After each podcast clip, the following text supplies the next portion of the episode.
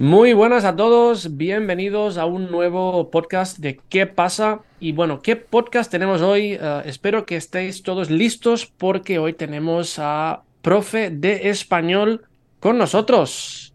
¿Cómo estamos? Muy bien, encantados Miguel, ¿cómo estás? ¿Todo bien?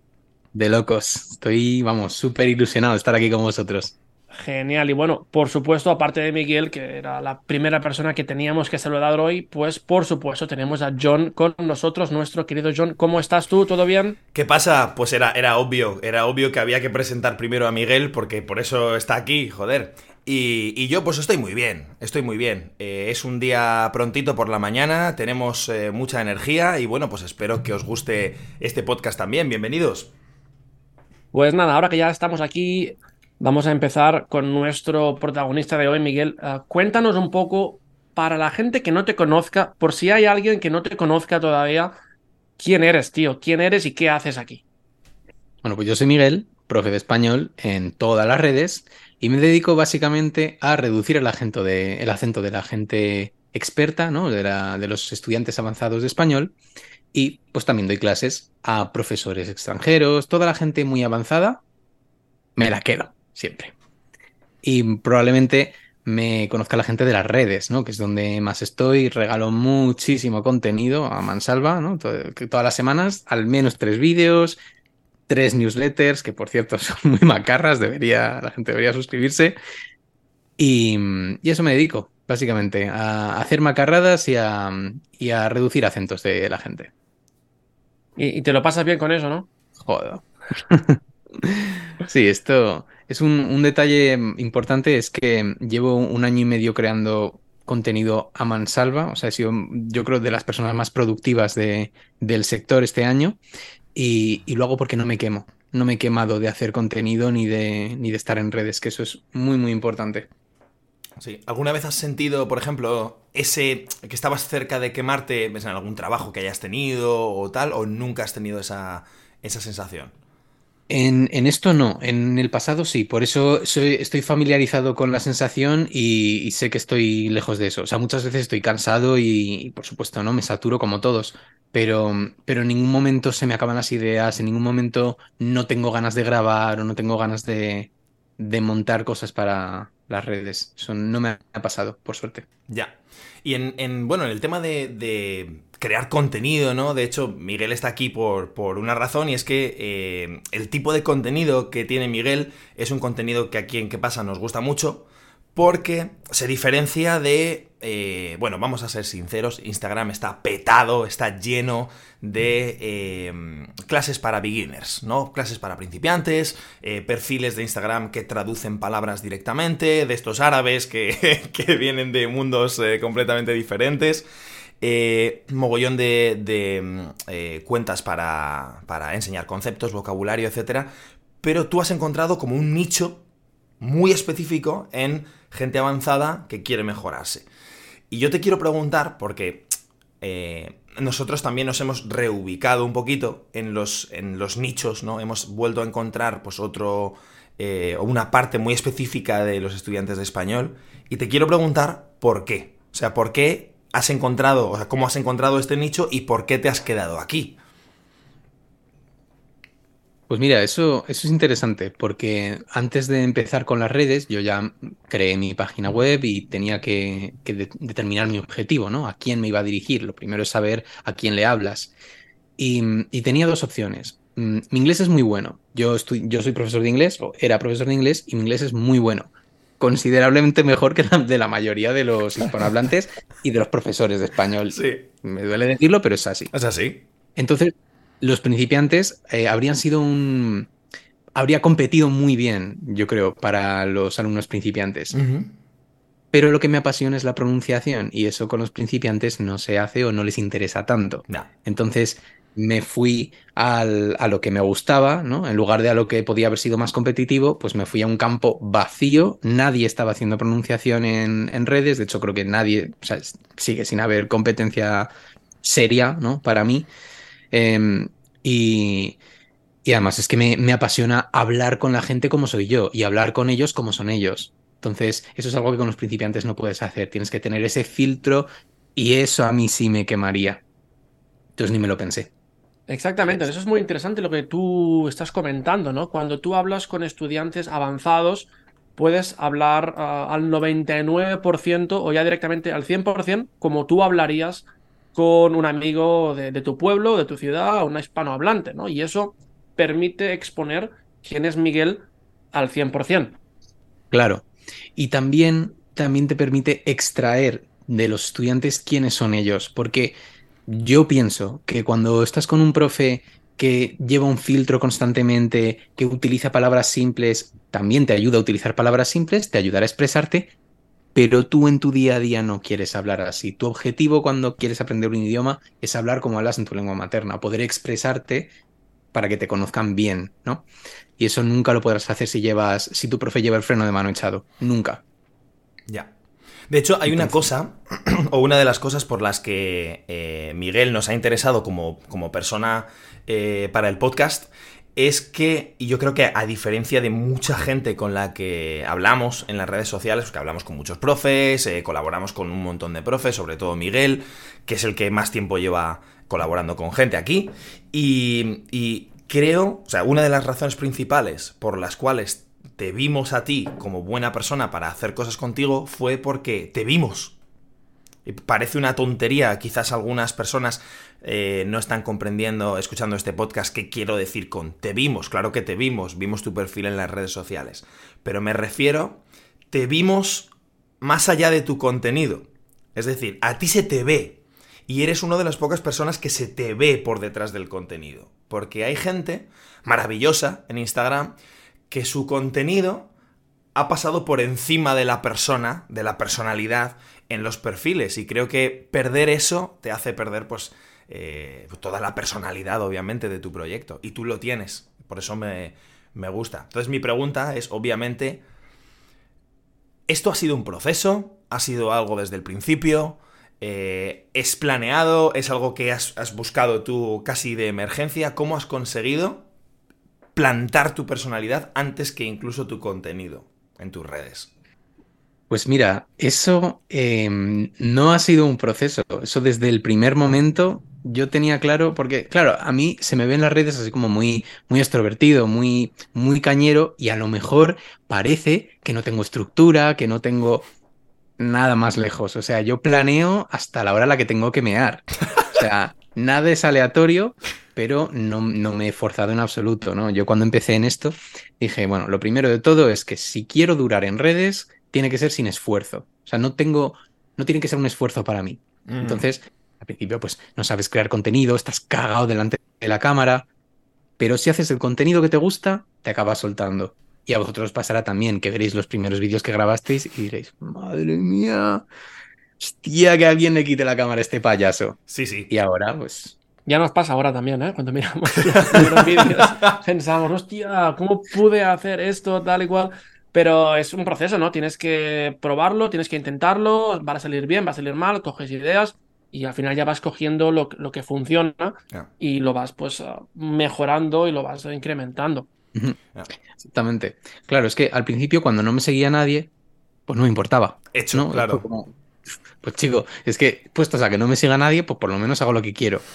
Y al fin, es que empecé mi cuenta haciendo una serie de vídeos sobre todos los sonidos del español. Imagínate qué puto coñazo hablar de los Sí, sí. O sea, y sobre todo, pues eso, cuando no había contenido de ese tipo. Y bueno, pues a la gente le interesaba, le parecía guay. Un montón de profes polacas me siguieron y les, les flipó eso. Que digamos que fue mi primer, mi primer nicho, ¿no? Fue como, hostia, pues mira, aquí creo que puedo explotar esto. Y lo he hecho, ¿no? Después lo he hecho. Muy interesante eso. Y, según fui siendo más relevante, más tal, porque es que los profes de español acabamos de empezar en redes, como quien dice, un campo muy pequeñito. No, tiene poca historia. Oye, una pregunta. Ah, ¿Cuándo fue el momento en el que tu cuenta explotó? ¿En qué momento tú pasaste a ser esto? De hacer los sonidos a tener los 100.000 seguidores y más que tienes hoy en día. ¿Qué, qué pasó ahí? Pues eh, di en la tecla. 4 de diciembre de 2022, que fue el día que subí el vídeo de el origen de la Z, ¿no? Del sonido de la Z. Ese vídeo, por lo que sea, me lo ocurre un poquito más. Le puse fondo, le puse subtítulos un poco más majos, tal. Es, es un vídeo que yo sabía que se iba a ver, pero no tanto. O sea, no tanto, tres millones y pico de visualizaciones. que Es una cosa que yo jamás, jamás pensé que tres millones de personas me fueran a ver la cara. Bueno, pues eh, gustó mucho, entonces eso hizo que la gente me empezara a seguir a lo loco. Claro, porque si tú entras en el perfil de un tío que tiene un vídeo que te gusta y ves que tiene 170 mm, o 190 vídeos del mismo tipo, hostia, dices, vale, pues lógicamente subirá más, ¿no? O sea, no es típico eh, One Hit Wonder, ¿no? De estos de que saca una canción y ya. ¿no? Sí, tenía mucho. No era un temazo, tú tenías una discografía fantástica. Exactamente, ¿eh? Exactamente. Yo tenía unos cuantos álbumes ya. Entonces, pues empezaba a seguirme la gente, pero me empezó a seguir un montón de gente nativa. Que ahí fue donde ya descubrí el hate en internet. Y, bueno, donde descubrí, digamos, el, lado malo de, la fama, si se puede llamar así, en tu campo. Sí, sí. Además, claro, comparado con... Esto es una cosa que la gente no, piensa con, nosotros, porque para los profes online, eh, estar en las redes sociales es, iba a decir casi, pero sin el casi, es una necesidad. Captar clientes, necesitas moverte. O sea, en Internet tú no puedes colgar cartelitos eh, por las farolas diciendo que ofertas clases de español. ¿no? Totalmente. estar en las redes es algo necesario. y, y si estás en más, incluso, pues mejor. Pero Claro, mucha gente tiende a comparar los aspectos de las clases físicas con las clases online y dice, bueno, es lo mismo, ¿no? Pero detrás de una pantalla, ¿no? Bueno, pero es que en mi clase física, cuando estoy con mis 20, 30 estudiantes, no se mete alguien nativo por la puerta y dice, ¡eh, eh, eh hijo de puta! ¿Sabes? Claro, pero en las redes sí, es que eso no nos lo cuentan antes de unirnos. Totalmente. Sí, sí. Sobre, sobre este tema de los eh, insultos o de la gente faltona, seguramente en el, siguiente podcast que vamos a hacer eh, después, ¿no? Vamos a hablar de esta faceta un poco más eh, agresiva, un poco más fuera de lo común. Entonces, nos guardamos ese tema para, para luego, ¿no? Porque ahora que estamos hablando seriamente, aparte de este, de este perfil en Instagram que tiene Miguel, a mí lo que más me gusta es su, su boletín, su newsletter que yo estoy suscrito hace, hace ya tiempo y bueno, pues cada día me llega un correo electrónico escrito de forma pues bastante divertida, con un lenguaje pues muy coloquial, donde uh, personalmente yo como profesor no aprendo palabras nuevas o vocabulario nuevo, pero sí que me da ideas para luego tratar en mis clases, simplemente leyendo un boletín, hostia, esta expresión luego en clase la voy a comentar o la voy a usar para un reel en Instagram. Entonces, Primero la recomiendo a todo el mundo, ya sean estudiantes o profesores. Pero Miguel, cuéntanos tú un poquito más sobre, sobre tu boletín. ¿Por qué lo haces? ¿Cuál es tu idea con esto? Pues mira, eh, mi, boletín ha cambiado mucho. Eso sí que yo creo que es lo que más ha evolucionado. Así como mis redes, pues más o menos se han mantenido en la misma línea. Eh, macarra, ¿no? bueno, pues hago lo que quiero y. ¿eh? Mi boletín, en un principio, lo tenía como parte, último paso del embudo de ventas, ¿no? Pues tú me conoces en las redes, te suscribes a mi newsletter y de ahí pues yo te vendo hasta que cae. Y pues me compras las clases o lo que sea. Ahí te convences, me conoces, ¿no? Como soy y pues dices, vale, pues este es, el profesor que yo quiero. Y empezó siendo pues algo un poquito más, más formal, ¿no? Yo intentaba aportar contenido, pues cuando subía un podcast pues lo pasaba por ahí, intentaba pues dar algo de valor. Pero luego me di cuenta de que es un error no tienes que dar valor en la newsletter, es mentira, puedes hacerlo. O sea, conozco newsletters de, español que tienen un valor incalculable, como la de Fluent Spanish. Es increíble. Ese tío, Diego Villanueva, es una máquina, todos los días escribe una newsletter muy buena para aprender español y ayuda que te cagas. La mía no es así. La mía no te va a enseñar nada o casi nada, ¿no? Aparte de alguna expresión suelta, pero te va a entretener. O sea, mi newsletter es para que te la quieras leer, y ya está. Y luego el enlace de ventas no tiene nada que ver con el contenido. Y descubrí que eso es lo que más funciona para mí. O sea, es algo porque me gusta más escribirlo, a la gente le gusta más leerlo. Tú no quieres estudiarte nada en la newsletter, tú quieres estar cagando y leer algo entretenido. Exacto. Para eso es mi newsletter. Exacto. Pues además me, parece, me parece, un concepto muy bueno. Dos minutos. ¿El qué, John? Dale, dale es una cosa en un minuto, dos minutos, ¿eh? lees eh, eso rapidito, en el correo, no tienes que pensar, no tienes que entrar en otro lugar, simplemente, oh, correo, a ver qué cuenta hoy Miguel. Y, es así, ¿no? Simple y, fácil. Exactamente.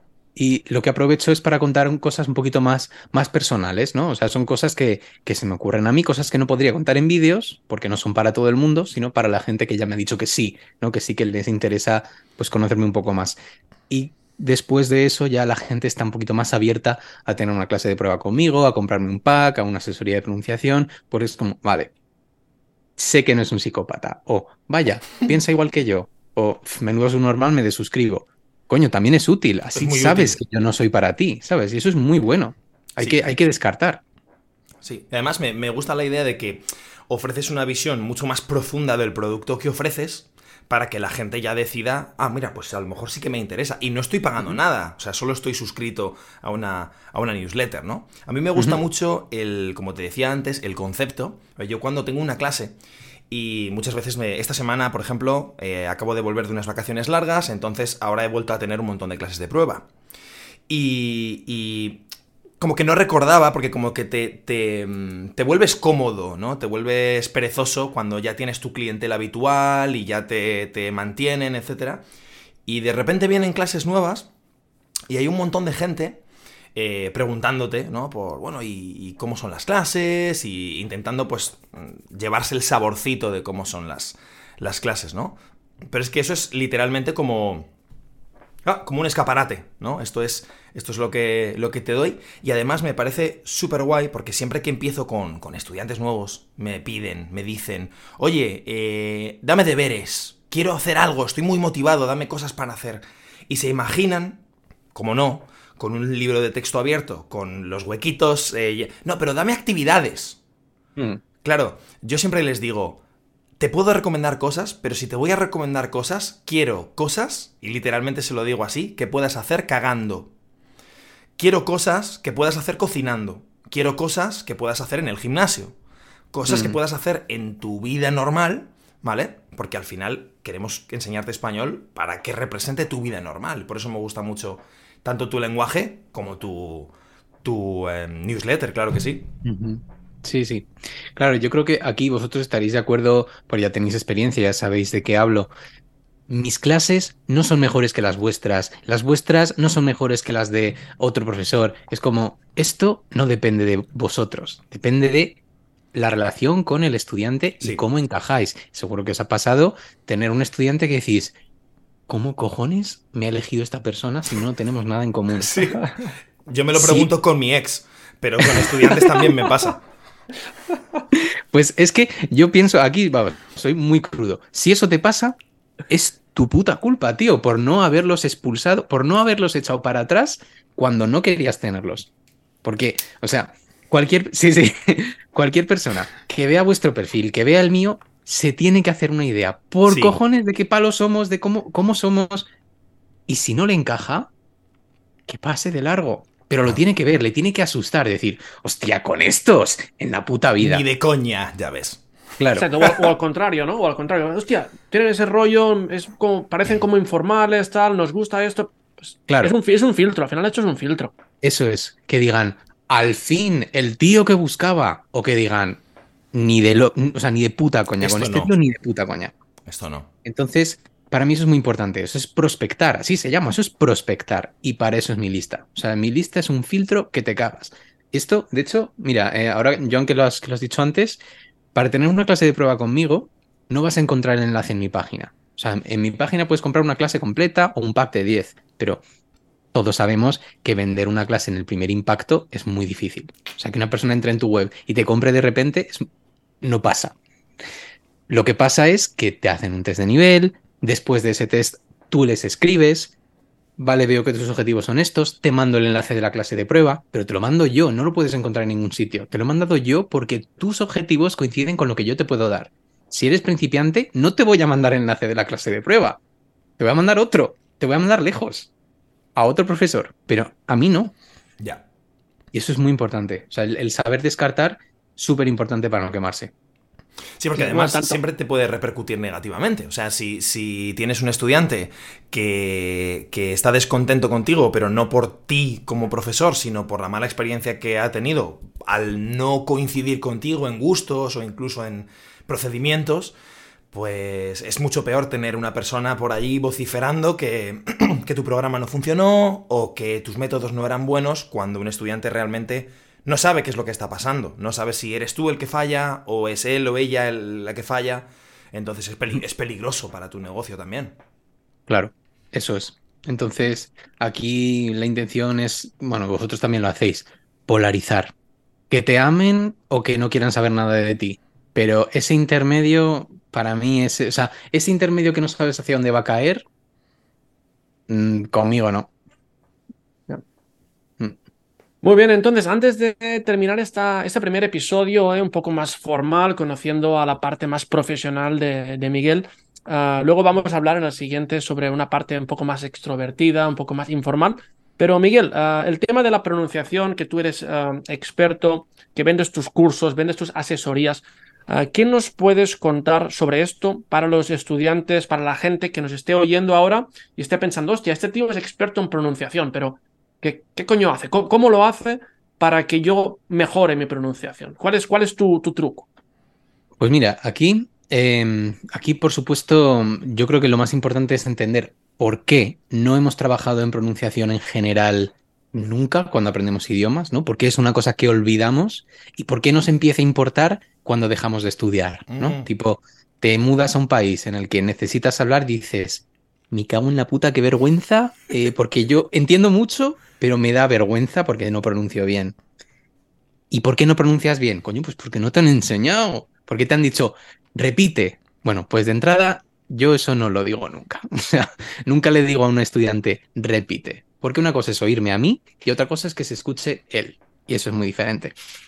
Entonces, para, para, trabajar la pronunciación, por supuesto, siempre lo hago en clase, ¿no? Después les corrijo toda la pronunciación, les explico cómo se articula todo, les explico los rasgos de la entonación, pero tengo las asesorías de pronunciación, que es lo más específico. Entonces, pues me siento con ellos, primero hablo de sus objetivos, ¿no? Que ya me lo han puesto en un formulario, y, vamos directos a esos rasgos que necesita. No me sale la R, coño, pues si no te sale la R, yo te enseño. Hacemos una progresión que tenga sentido, que vaya desde esta vocal a esta vocal, por esta consonante, por no sé qué, y trabajamos en ello. Y les doy tarea, y vuelven. Y este, esto no me sale, seguro que vosotros tenéis también la experiencia, estudiantes que, que no pueden pronunciar la Y, que dicen yo, paella, y que ardía, ardilla, no lo pueden diferenciar. Otro sonido. Pues, ¿cómo se, ¿cómo se hace eso? Bueno, pues la lengua tiene que tocar el paladar, entonces ya con eso cortamos el aire y ya lo convertimos en una consonante, tal. Y si no lo ven, ningún problema. Usamos un espectrograma, lo graban ellos con su voz para que puedan escucharse, digan, ah, claro. Y ahí todo el mundo lo entiende. Si es que solo hace falta dedicarle un poquito de, atención, es que no es más. Pues, eso me dedico. Tú puedes garantizar 100% que una persona que va a tus asesorías, si hace un poco de trabajo contigo, 100% va a corregir la R, la J, esas palabras, ah, esos sonidos que les cuesta tanto, ah, ya sea porque tienen dificultad o ya sea porque en su lengua materna no tienen esa opción y pues tienen complicaciones, ¿no? Claro, si trabaja, por supuesto. O sea, esto es. Hay que dedicarle tiempo, ¿no? No es, no es una cosa que te lo explican y tú Ah, sí, sí, pues ya, no, o sea, hay que, hay que entrenarlo, pero sí. por supuesto. O sea, todos tenemos el mismo aparato fonador y lo podemos entrenar. Son músculos al final. O sea, es bastante mecánico. Sí, de hecho creo que Miguel ha dado con la clave que es si trabajan, porque la gente tiene que trabajar, que muchas veces parece que la gente se espera que pagando el curso ya se hacen buenos en pronunciación, pero hay que trabajárselo, cabrón. O sea, sí, sí, totalmente. hay que trabajar. Y sobre todo, eh, relacionado con esto, ya que estamos hablando con esto, eh, hablar directamente a, estudiantes y profes, porque yo he tenido muchos problemas con esto de la pronunciación. Yo no sé pronunciar la R. Tío, pues yo no soy experto. Es que a lo mejor yo te voy a enseñar a pronunciar la R bajo mis criterios, te voy a enseñar a buscar la posición en la boca, pero es que yo no soy experto. Y para todos los estudiantes y profesores que me estén estudiando, tíos, tías, si no sois profesionales, si no sabéis o si veis que vuestros profesores no son profesionales en pronunciación, merece la pena contactar a alguien más, a alguien que sepa, porque aunque seamos nativos, muchas veces no somos conscientes de las posiciones en las que se nos pone la boca, cómo nos cambia la lengua, cuando hablamos, o sea que al final, por favor, contactad a Miguel o a alguien que realmente sepa de qué va la vaina. por favor. a, Miguel, a Miguel, solamente a Miguel. Solo a Miguel. me encantaría poder recomendar a otras personas, pero es que no somos muchos. Sí, a ver, para esto precisamente tengo, para los alumnos tengo las asesorías y para los profes tengo el curso de pronunciación para profes, que es en el que enseño a enseñar pronunciación. Es como, eres profe y sabes hacer todo, pero no te han enseñado a enseñar pronunciación. Te enseño yo, que lo hago todos los putos días. Y es un puto curso de dos horas, pom, pom, pom, a piñón, todo lo que hay que saber para enseñar pronunciación. Y luego, pues todos los recursos aparte que, que utilizo yo en mis asesorías. Mm. Pero bueno, eso ahí lo tengo. Bueno, pues si hay algún profe incluso escuchándonos, ¿no? Pues eh, o si alguien sabe de, de, un profe suyo o una profe suya que... Si se lo quieren recomendar a su profe. Claro, exacto. Aquí hay muchos estudiantes, pues recomiéndaselo a tu profe que no tiene ni puta idea de pronunciación y que al menos, como yo... Es... lo que, es lo que decíamos antes, ¿no? Es como, vale, no te caigo bien, no quieres trabajar conmigo porque piensas que soy un payaso. Llevas razón, lo soy, no trabajes conmigo pues enséñale a tu profe lo que sé yo. o sea, eso es. Educa a tu profe. Muchas veces nos pensamos que los alumnos, bueno, les debemos todo, pero ellos nos tienen que. Cuando nos ponen las pilas, vamos, a mí me dice un alumno que haga un curso que no sé qué, que, que necesita que yo haga esto, vamos, me lo compró eh, ayer el curso. Sí. muy bien, pues bueno, ahora ya que ahora ya conocemos un poco más a la parte, a la parte profesional de Miguel. Ah, hemos hablado de sus productos, hemos hablado de quién es, a qué se dedica, ya tenéis toda la información necesaria. Pero hemos dicho antes que, pues eso, el perfil de Miguel es un poco más macarrilla, en las redes se muestra tal como es y seguro que tiene muchísimas historias que contarnos. Pero yo pienso, bueno, John, yo pienso que eso es mejor hacerlo en otro podcast, ¿verdad? Vamos a hacer la segunda parte, ¿no? Yo creo que sí, Miguel tiene mucho más para, para hablar y obviamente pues eh, esperamos ver a los oyentes también en la segunda parte de este podcast que también podrás encontrar aquí y en todas las plataformas. Así que nada, muchas gracias Miguel por estar en este podcast, nos vemos en el siguiente y despide tú, adelante. Gracias a vosotros y ahora vamos a sacar los trapos sucios. Vámonos. Hasta pronto. Muchas gracias.